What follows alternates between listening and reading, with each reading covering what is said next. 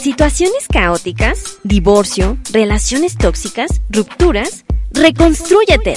De princesa a reina de mi reino. Con la psicóloga Nangeli Gutiérrez. ¿Cómo estás? Buenas tardes, bienvenida. Hola, muy bien, muy feliz de poder participar en este podcast y de poder compartir un poquito de la experiencia en un tema que me parece tan importante. Así es, pues bienvenidos. Gracias a todas las mujeres, incluso varones que nos están escuchando en este podcast de Princesa Reina de tu Reino. Y hoy vamos a hablar de un tema, de verdad que me han solicitado mucho.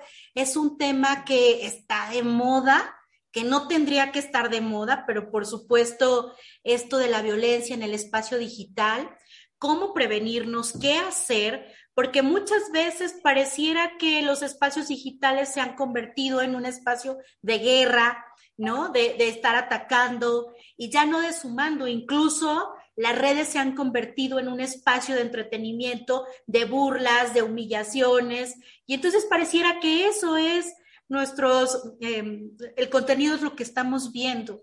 Y entonces vamos normalizando, entonces no se pueden perder este episodio y aparte van a escuchar a nuestra invitadaza. La verdad es que hace un par de años la conocí a Gloria en, en un, hacíamos talleres con adolescentes, sobre todo en el tema de prevención del embarazo. Y bueno, nos encontramos con muchos retos y déjenles cuento que pues obviamente nos mandaban a comunidades pues eh, eh, indígenas o de la sierra y nosotros pensábamos que íbamos a encontrar a chavas pues obviamente pues más reservadas y todo. ¿Y cuál fue nuestra sorpresa? Que encontramos de verdad este chavas este muy despiertas, Em, preguntando temas de sexualidad, con muchos, con muchas situaciones. Entonces ahí conocí a Gloria, pero durante esos años para acá le ha pasado y ha hecho muchas cosas muy interesantes. Acaba de venir de viaje. Entonces, bueno, yo, yo la verdad es que quiero presentárselas, pero quiero preguntarte, ¿quién es Gloria Contreras? De cuando nos conocimos a la fecha, ¿qué ha pasado de tu vida, amiga? Este, ¿A qué te dedicas? Bueno, por supuesto, ella es psicóloga también, pero quiero que ella les platique todo lo que hace y además su último viaje, que fue para mí un orgullo decir, ella es mi amiga. Glo, bienvenida. Gracias. Bueno, mi nombre es Gloria Contreras Jiménez, soy orgullosamente hidalguense, pachuqueña de acá de donde el aire nos lleva. Exacto. psicóloga de profesión, activista feminista por vocación. Eso sí. Eh, yo soy integrante y cofundadora de una colectiva hidalguense que se llama Mujeres de Viento, eh, que es una colectiva intergeneracional conformada por mujeres comprometidas con la promoción y la defensa de los derechos humanos de las niñas, adolescentes y mujeres. Brindamos también acompañamiento eh, legal y psicológico y es una colectiva que también cabe destacar, y yo aquí presumiendo, por supuesto. Ay, no, es finalmente un orgullo y aparte hay que hablar de lo que uno hace para que si otras mujeres se sienten identificadas y necesitan el apoyo, ya saben con quién ir. Claro, nuestra colectiva fue eh, reconocida con el Premio Estatal de la Juventud en el año 2020 en la rama de Derechos Humanos orgullosamente estuvimos por ahí. Y bueno, también actualmente formo parte de la Fundación Mexicana para la Planeación Familiar, MEXFAM, que es la organización pionera en el tema de derechos sexuales y derechos reproductivos en nuestro país, una organización con más de 50 años de trabajo y con un trabajo en incidencia en política pública a nivel municipal, estatal, nacional e incluso internacional muy importante actualmente formo parte de eh, los del grupo de relaciones interinstitucionales, mejor conocida como la DIRI, y funjo como coordinadora estatal en Hidalgo. Uy, sí. Oye, dime, ¿a dónde te fuiste recientemente? ¿Qué fuiste a hacer? Bueno, me, fui hace justamente que serán como dos semanas, tiene que regresar a México, me fui a Santiago de Chile, al Foro de Juventudes y al Foro de Sociedad Civil justamente en el marco de la cuarta conferencia regional sobre población y desarrollo de América Latina y el Caribe, que da seguimiento al consenso de Montevideo, uno de los eh, mecanismos internacionales más importantes en el avance en derechos humanos. Y bueno, formamos parte de algunos paneles eh, que para poder hablar sobre la situación que hay sobre derechos sexuales, sobre derechos reproductivos, matrimonio infantil, uniones entre adolescentes y violencia hacia las mujeres. Una conferencia que ha sido todo un reto porque es está rodeada de juventudes y mujeres, principalmente con una trayectoria muy grande en el tema, y es un espacio en el cual también podemos hacer incidencia en política pública. Que nadie nos diga que no, y que en este año puedo decir orgullosamente que forme parte de un foro de una generación que viene muchísimo más articulado y que viene principalmente con la idea de que en el tema de juventud tenemos que estar las juventudes, con las juventudes todo y sin las juventudes nada, así tal cual. Entonces, eh, es un, ha, sido para mí un placer y un honor poder haber representado a Mexfam y a México en ese foro. Y bueno, también eh, estuvimos presentes en las mesas de eh, trabajo en las mesas de diálogo que tuvieron las, las y los representantes de los países justamente para poder dar seguimiento a este consenso. No, hombre, pues sí, la verdad es que em, por algo te mandaron, por algo fuiste tú la representante, porque llevas muchos años con esto, muchos años em, investigando, eh, generando políticas públicas, generando espacios, abriendo espacios para apoyar a, las mujeres, ¿no? Eh, investigando los temas de feminicidio y bueno. Y hoy, pues, por supuesto, parte de, de lo que nos lleva a este espacio de podcast es hablar sobre la violencia digital. Pero primero es como, Gloria, ¿qué es la violencia digital y cómo nos afecta? Fíjate que es muy importante tener en cuenta que la violencia dentro del espacio digital son todos estos actos que tienen como finalidad mermar emocionalmente, pero que también implican en algunas ocasiones eh, temas económicos y temas patrimoniales y principalmente van enfocados a dañar el desarrollo psicosexual, principalmente de las mujeres. Todo esto se da a través de las redes sociales, llámese Facebook, Twitter, Instagram, TikTok, Snapchat, YouTube, WhatsApp, Telegram y todas las redes sociales que se vengan todavía, em, y que principalmente ha sido un tema poderlo visibilizar, darle la importancia y la dimensión que tiene. ¿Y por qué tocó esto? Porque durante muchísimos años se ha dicho que lo digital no es real. Es decir, está en Internet, se queda en Internet y entonces no tiene una consecuencia en este espacio de interacción física offline. La realidad es que sí lo tiene porque lo que sucede, la forma en que se interactúa, tiene un impacto a nivel emocional que principalmente va a mermar en el tema de la autoestima.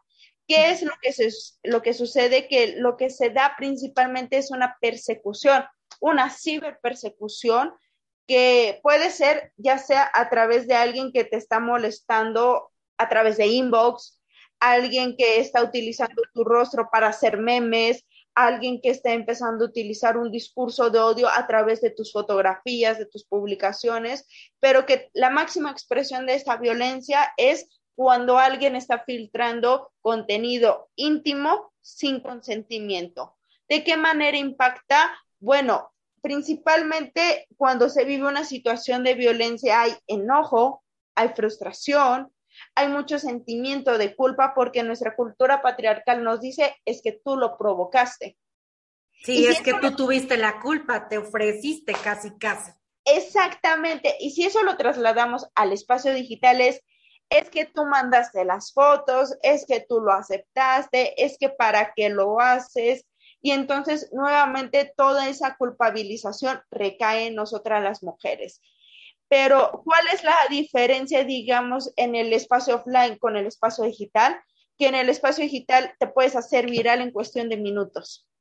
Y entonces ya no solamente es el impacto que tiene con las personas que tú conoces, sino incluso que tiene un alcance hacia personas que tú ni siquiera conoces y que te empiezan a seguir atacando y se empieza a reproducir. Y eso aumenta por mil el impacto que tiene a nivel emocional.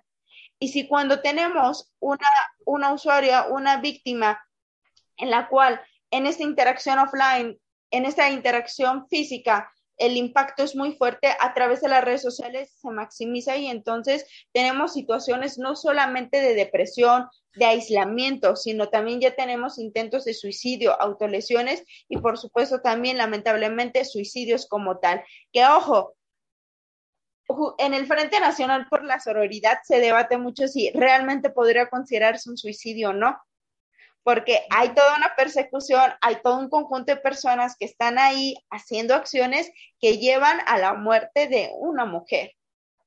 Sí, es como si justo persuadieras esa parte como en un homicidio, ¿no? Efectivamente. Y qué, qué, complicado es porque, porque antes, pues las, los problemas eran personales y entonces te decías de cosas y bueno, ya la mujer que quería poner un límite demandaba y separaba todo. Pero hoy en día realmente no sabes a quién demandar, no sabes este, quién está atrás de esa cámara, no sabes si esto es solamente porque está atentando contra tu vida o te va a matar, o porque solamente quiere una persecución sexual, o, o sea, en realidad ya no sabes por dónde y cómo cuidarte con respecto a la violencia digital. Así es, es muy importante también tomar en cuenta que no tenemos una cultura cívica de lo digital ni una cultura tecnológica. Cuando vamos a navegar en la Internet, básicamente lo hacemos por sentido común, puchándole aquí, puchándole acá y experimentando. Eh, eso por una parte no nos permite tomar como ciertas herramientas o desarrollar ciertas habilidades para poner en práctica filtros y medidas de seguridad dentro del ciberespacio. Eh, eso es en primer momento. En segundo momento, cabe mencionar que cuando hay estudios que nos dicen que cuando la violencia se lleva a cabo dentro del espacio digital, es más fácil que se que escale. ¿Por qué? Porque tú no estás viendo de manera inmediata el impacto y entonces no hay esa empatía, no hay como ver cuál es lo que tú estás generando, cómo estás dañando y entonces como no ves ese daño y estás detrás de una computadora, te puedes desinhibir más y entonces generar una escala de violencia incluso más rápido. ¿Qué es importante tomar en cuenta? Que también necesitamos identificar que así como nos cuidamos en el espacio físico, nos tenemos que cuidar en el espacio digital y entonces hacernos la pregunta de a quién estamos aceptando como amigas, como amigos en redes sociales como Facebook e Instagram que todavía te permiten como tener ciertos filtros. ¿Y qué subes a redes sociales como TikTok y como Twitter que no tienes esa facultad digital para poder decir a este sí y a este no? ¿Por qué? Porque todo es como en mayor alcance, ¿no? Entonces, es como siempre empezar a desarrollar estas este sentido de, de, de autoperseverancia, no, de autocuidado, perdón, porque cuando estamos en el Internet nos sentimos tan libres, sentimos que no pasa nada y entonces empezamos a subir, a subir, a subir. Hay personas que suben casi, casi el minuto a minuto de su vida, que está bien, es respetable, pero es muy importante también tener en cuenta quiénes son las personas que están teniendo alcance a nuestras publicaciones. Sí, fíjate que a mí me pasó algo recientemente y que creo que tiene que ver con la violencia de género. Ahorita me vas a decir si sí o no, en el espacio digital o en el espacio, este, pues, sí, digital. Resulta que yo estaba en el gym y este, y ya, ¿no? Y me marcan, pero realmente yo no contesto llamadas desconocidas. Entonces, cuando yo contesto llamadas, regularmente me escriben, si me contactan por redes, me escriben y me dicen que era una cita. Y entonces, si ven que no les contesto, me escriben. O, o esperan hasta que yo les conteste. Pero regularmente no. Entonces estaba yo escribiéndome con una amiga y le dije, voy saliendo y me dijo, ok, ahorita te marco. Entonces, en el momento que ya iba agarrando mis cosas para salirme del gym, pues resulta que eh, entra la llamada, pero no me fijé porque traía el celular así como inclinado y no me fijé en la pantalla. Levanto el, el teléfono pensando que era ella y contesto y entonces me hace como videollamada. Entonces, en eso fue tan rápido en el momento que no me percaté porque ella estaba tan ocupada en cosas y yo pensé que ella era la que me estaba llamando. Entonces, o sea, alzo la llamada, pues, y es videollamada, y un chavo se estaba sacando el pene y masturbando. Entonces en ese momento de repente, de repente pensé que era como un zapato. Era un zapato así, yo, ay, zapato, ya me fijé bien, ¿no? Alzo el teléfono para ver y digo, ay, caray. Entonces lo primero que hice, bueno, fue obviamente colgar. Este, tenía muchas ganas, claro, de regresarle la llamada y mentarle la madre y de decirle muchas cosas. Pero escuché a una experta en digital, en prevención incluso para papás de adolescentes, y dice, ¿qué es lo primero que haces si, te, si entran a tu casa a robarte? Cambiar la chapa de seguridad. Entonces lo que hice fue cortar, este, colgar y bloquearlo inmediatamente, ¿no? De todas las redes y todo el rollo. Yo dije, o sea, va a ser un cuento de nunca acabar si yo le contesto, si yo le digo, y entonces se, se va generando. Me causó tanto que yo dije, o sea, es directo, ni siquiera me dijo, hola, no sé qué, o sea, es como, como, ah, es mujer, ¿no? Entonces le enseñó el pene. O sea, ¿qué tanto la violencia de género en un espacio digital está sucediendo? ¿Está aumentando o no? ¿O es mi, solamente mi creencia que solo a todos nos pasa? ¿O, o, qué piensas de eso? No, fíjate que es muy importante esto que tú mencionas justamente porque es la, justo la escalada de violencia dentro del espacio digital hacia las mujeres de manera muy enfatizada. ¿no? Este, cuando hablamos de, de, la violencia de género en el espacio digital y hablamos incluso hasta de cifras, podemos decir que al menos el 97% de todas las víctimas de la violencia dentro del espacio digital son mujeres. Y por lo menos un 78% está entre los 15 y los 30 años de edad. Entonces, eh, eso nos da un panorama de que lo que pasa dentro del espacio offline, esa violencia que vivimos dentro del espacio offline, esta interacción física, la están trasladando hacia el espacio digital y que va muy, muy enfatizada hacia nosotras. ¿Por qué? Porque no es a, a los hombres no les está llegando ese tipo de, de situaciones, ¿no? De violencia. A ellos, pues, que es un poco más el tema de los fraudes, de que les roban este, los datos, pero a nosotras son delitos de índole sexual, como el exhibicionismo, como esta parte de, de que te incluso, digo, en tu caso lamentablemente fue una videollamada, porque eso invade incluso tu número personal. Sí, claro hay casos que tenemos incluso en las redes sociales como Facebook, Instagram, que o ya ni siquiera te dicen, no, o sea, directamente mandan los videos, mandan las imágenes y que eh, también es una forma de transgredir y que también es una forma de invadir un espacio que tú consideras seguro. Ojo, lo que sí es muy, muy importante es si alguien se anima a poner una denuncia, por ejemplo, es importante como guardar eh, captura de pantalla de, de, por ejemplo, en este caso puede ser del número de celular o del perfil de que te mandaron la, la, las imágenes este, y bloquearlo lo antes posible justamente para que ya no pueda tener mayor acceso al espacio digital en el cual tú te estás desarrollando. Pero lamentablemente, digo, estamos viviendo incluso otro tipo de delitos eh, que ya van escalando. Digo, creo que cuando empezábamos a hablar de violencia digital, lo que más se hablaba era la llamada por no venganza, ¿no? Por el caso Olimpia Coral Melo, que, en este caso se llamaría, este, es justo, ay, se me fue el nombre, la difusión de contenido íntimo sin consentimiento.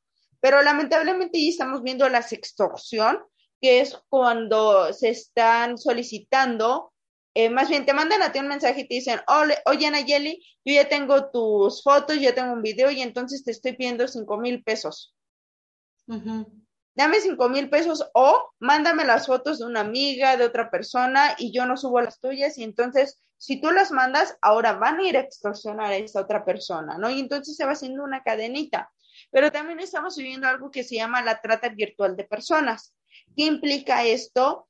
Que ese contenido íntimo está siendo trasladado a los espacios, digamos, de consumo adulto, y lo pongo entre comillas porque nunca ha sido así, y que pues lo hemos normalizado como pornografía.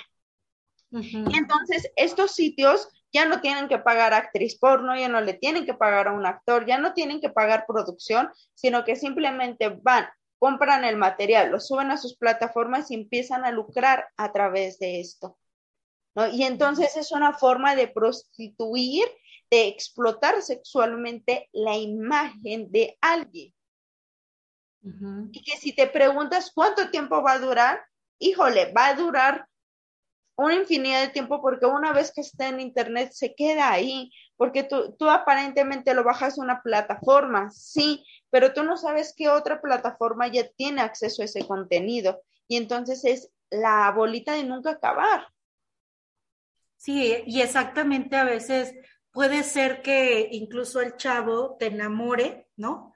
Y te empiece a pedir eh, fotos eróticas o videos, o puede ser que lo subas a otra plataforma y lo jalen. Es por un clic, cambia tu vida.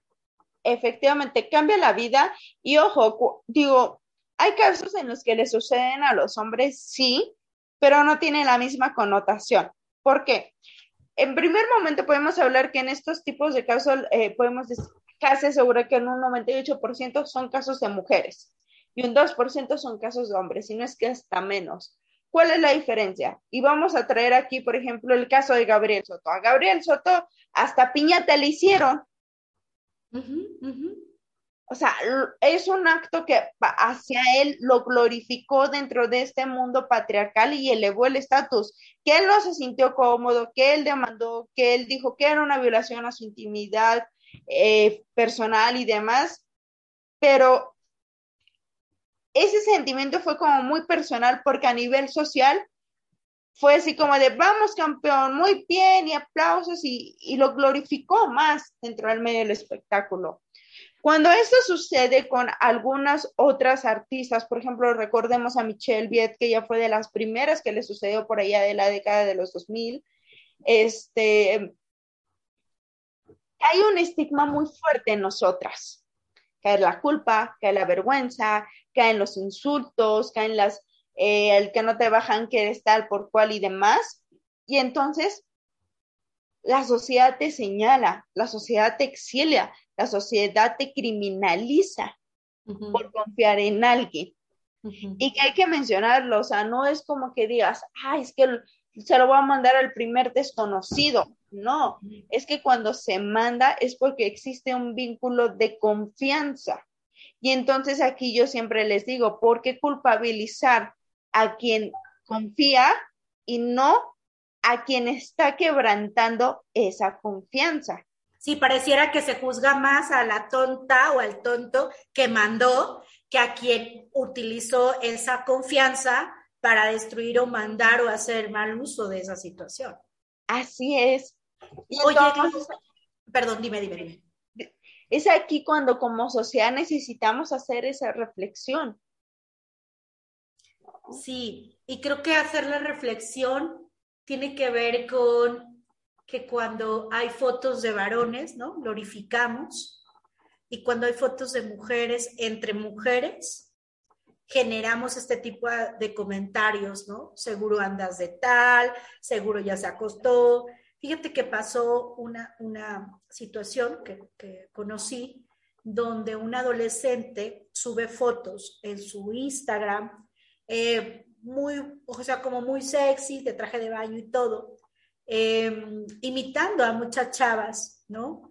Este, también, ¿no? Usando poca ropa y esto. Entonces, por supuesto que hubo mucha crítica de que por qué estaba ya casi, casi en malos pasos. Y ella decía, no es que le decía a sus papás, es que no estoy en malos pasos, simplemente es que estoy haciendo ejercicio, quiero que vean, ¿no? Como mis avances, estoy en traje de baño y para mí me hace sentir segura, ¿no? Entonces, pues de repente va, va cambiando esta perspectiva y de repente me quedé pensando en ese momento, si un hombre hubiera subido una foto así, ¿qué hubiera sucedido? No, hombre, los likes, el, este, pásame tu número, hazme un hijo, casi, casi. Sí, y que incluso es como, wow, está trabajado del cuerpo, está increíble su cuerpo, ¿sí? O sea, es como, glorifican como el tema del cuerpo, ¿no? Como, como observar que está bien y no la conducta. Y a la mujer se genera más bien la conducta, eres una loca, una ta, ta, ta, ta, ta, ta, pero no como de, oye, está trabajada del cuerpo, qué bonitas piernas tiene, está marcada, está formada, ¿sabes? ¿Cómo va diferente la perspectiva, no? Pero, dime. claro, y eso es lo que va a crear el impacto. No, porque en vez de que te sientas apoyada por una sociedad que te diga, claro, no es tu culpa, o sea, es como al contrario, te lo criminaliza y es como si te borrara de la faz social. Entonces ya, no eres digna de estar en la escuela porque eres un mal ejemplo. Ya no eres digna de ir a la iglesia porque con qué cara vas a ir a la iglesia. Ya no eres digna de tener amigas porque entonces de seguro tus amigas van a seguir tus pasos, ¿no? Ya no eres digna de estar en tu colonia porque entonces ¿Qué clase de colonia se va a volver? Y eso sin mencionar a nivel personal, ¿qué onda, no? Sí, así es. Oye, fíjate que ahora que quiero que preguntarte, ¿qué hacer cuando estás en una situación? Porque mira, en México, siete de cada diez mujeres mayores de 15 años han sufrido algún tipo de violencia. Sin embargo, una de cada diez mujeres se atreven a denunciar a su agresor, sabiéndolo. Obviamente lo digital es más complicado saber, pero ¿qué hacemos? ¿Cómo cuidamos nuestro derecho de privacidad? ¿Qué tenemos que hacer en caso que nos suceda eso? Bueno, es muy importante en primer momento no ir a tirar las páginas, porque lo que primero hacemos es como ir a reportarle y empezar a tirar, tirar, tirar. ¿Por qué es importante no hacerlo? Porque en esos momentos estamos dando alerta de que ya nos dimos cuenta del contenido y entonces lo que hacen muchas personas es bajar la página o bajar en apariencia el contenido y lo suben a otra con simplemente diferente nombre. Entonces, eso realmente no resuelve nada, solamente lo esconde. Otra de las cuestiones es que necesitamos empezar a tomar capturas de pantalla del perfil en el que estamos, estamos ubicando el contenido, tomar como las capturas de lo que se ha subido, es decir, como de la evidencia, y también tener al alcance la dirección URL. Aquí en Hidalgo tenemos la unidad de policía cibernética. Entonces, podemos acudir a ella con esta carpeta de evidencias para poder levantar una denuncia. Aquí se recomienda en primer momento empezar a poner la denuncia con la policía cibernética para que puedan hacer el rastreo de la información y puedan tener mayor localizado el perfil. Pero una vez que se pone la denuncia en la policía cibernética, hay que trasladarse a un ministerio público de la Procuraduría para levantar la denuncia correspondiente y que se ejerza una acción penal. Aquí en Hidalgo está penalizado entre tres a seis años de prisión, dependiendo pues el tipo de, de acción, el tipo de eh, conocimiento, relación, parentesco que existan y bueno, también pues el impacto que esto genera, porque por supuesto que hay que hablar de una reparación integral del daño. Y obviamente la policía cibernética es la que se encarga de ver quién está atrás de esa cuenta, quién está atrás de, todo eso, ¿no? Porque a veces, pues para nosotros es muy complicado, ahora puedes poner otro nombre y ni te das cuenta quién está, ¿no? Así es, la policía cibernética a través de la dirección URL van a ir, identificando la dirección IP. La dirección IP permite identificar en qué punto específico se originó esa publicación. Llámese teléfono celular, computadora, tablet, etcétera. Este, lo ha habido y por haber, lo, se puede localizar a través de, de una dirección IP. Esto es importante porque también va a permitir en primera instancia que ir disminuyendo o aminorizando el impacto, es decir, el alcance de las publicaciones que puede llegar a tener. No es lo mismo bajar un contenido a las seis horas de publicación que al mes que ha sido publicado. Ok, muy bien. Oye, para ir cerrando, ¿qué tiene que ver la transversalidad de género en el tema digital? en las nuevas políticas públicas? Muchísimo, porque en primer momento ha sido todo un reto decirle a nuestras personas tomadoras de decisión que hay que este, hacer política pública en el espacio digital. De hecho, apenas se considera que estamos viviendo la cuarta generación en derechos humanos enfocados a la cultura digital. Uno. Dos. Las mujeres merecemos vivir en un espacio libre de violencia. Es un derecho humano. Entonces, así como nos desarrollamos en la escuela, en el trabajo, en casa, también nos estamos desarrollando dentro del espacio eh, digital. Es por ello que es muy importante que toda política pública traiga esta perspectiva de género transversalizada. La perspectiva de género, ojo, no hay que confundirla con la ideología de género. Ideología de género es lo que nos dicen que se supone que tenemos que ser las mujeres y los hombres, es decir, los roles y los estereotipos de género, y no es necesario imponerlo porque ya está impuesto en nuestra sociedad y en nuestra cultura. La perspectiva de género es una metodología de trabajo que nos permite identificar cuáles son las problemáticas sociales y a través de un análisis de roles y estereotipos de género, podemos ir identificando cómo una problemática afecta de manera desigual a hombres y a mujeres. Y entonces a partir de ello ir generando estrategias que permiten ir mitigando esas desigualdades sociales motivadas por el género. Ojo, entonces, en este caso, si la violencia hacia las mujeres está motivada por los roles y los estereotipos de género que siguen vigentes en este espacio de interacción física, forzosamente necesitamos transversalizar la perspectiva de género. Pero incluso antes de transversalizarla, necesitamos que las personas tomadoras de decisión se puedan asesorar con personas especializadas en el espacio digital y en la cultura cívica digital, que son cosas diferentes. Y ya, posteriormente hablamos de cómo transversalizar la perspectiva de género. Muy bien. Oye, ¿algún consejo, alguna recomendación, frase o algo que les quieras dejar a todas las mujeres o todas las los y las mujeres que están escuchando este podcast o que lo van a ver por YouTube para ir cerrando, Glo? Claro que sí. Me gustaría en primer momento comentarles que es muy importante empezar a generar filtros de seguridad.